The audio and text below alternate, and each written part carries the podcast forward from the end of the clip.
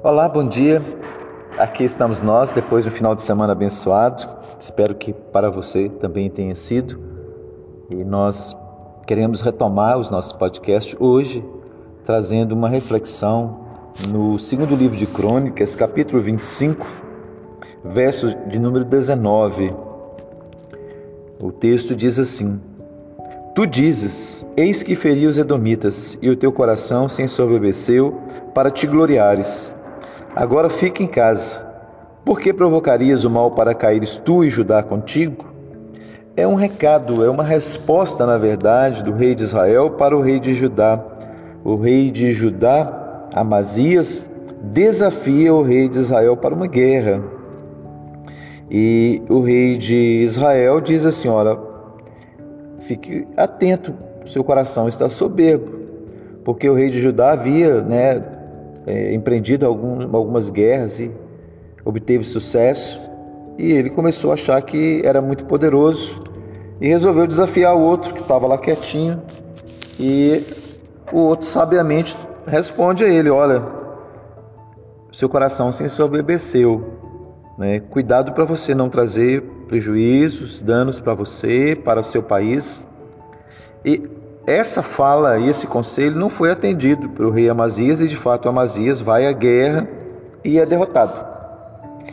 É, essa história, e vocês têm percebido que eu tenho feito é, muitas devocionais nos livros de crônicas, nos livros de reis, porque são narrativas que nos, né, nos contam histórias que, que trazem é, grandes lições para a gente. E esta não é diferente. E a propósito, porque está na Bíblia. E nesse sentido, eu queria compartilhar com vocês hoje é, sobre a questão da soberba, o perigo é, da soberba entrar em nosso coração. Porque quando a soberba entra em nosso coração, nós começamos a nos avaliar é, superiores, maiores, mais poderosos que somos, mais importantes que somos. Quando a soberba entra em nosso coração, nós perdemos a capacidade de, de interpretar corretamente a realidade. Começamos a majorar os nossos feitos, começamos a achar que tudo que a gente faz é melhor, a gente começa a achar que uh, somos mais capazes do que as outras pessoas. E o coração soberbo, além de ser uma ofensa a Deus, é um caminho para a nossa ruína. A Bíblia diz que a soberba precede a ruína. Então, muitas vezes, as nossas derrotas, os nossos fracassos, é devido à nossa soberba. Todos nós somos passíveis. Eu tenho certeza que sou passível da soberba, da arrogância. Todos nós humanos somos passíveis. Só que quando a soberba entra em nossa vida, nós podemos nos preparar para a dor, para o sofrimento e para o fracasso.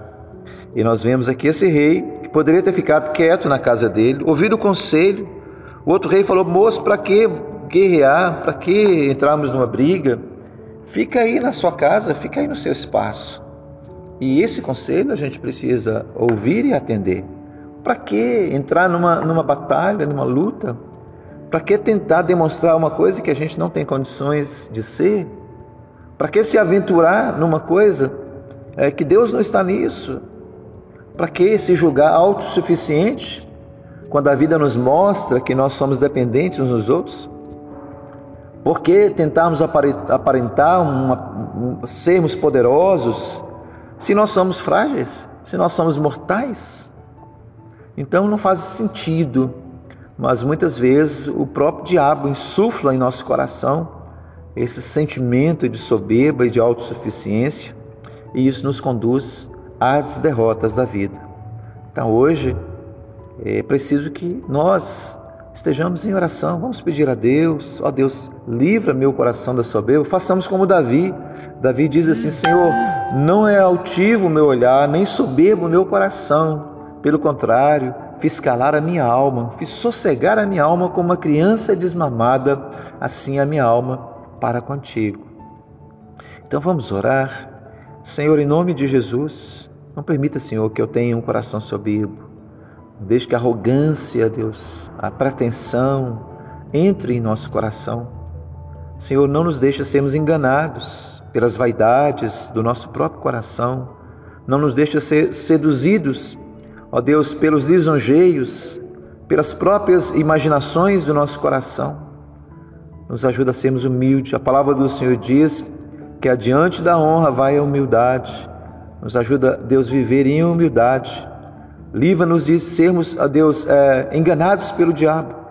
Livra-nos de sermos, Senhor, seduzidos pela nossa natureza carnal e pecaminosa. Nos ajuda a viver uma vida humilde e tranquila, como Jesus era, humilde de coração.